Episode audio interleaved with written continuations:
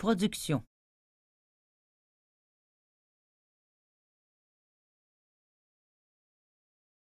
Les formes complexes fabriquées au cours des réactions anaboliques peuvent être soit utilisées à l'intérieur de la cellule, soit réutilisées ailleurs dans l'organisme ou le milieu externe.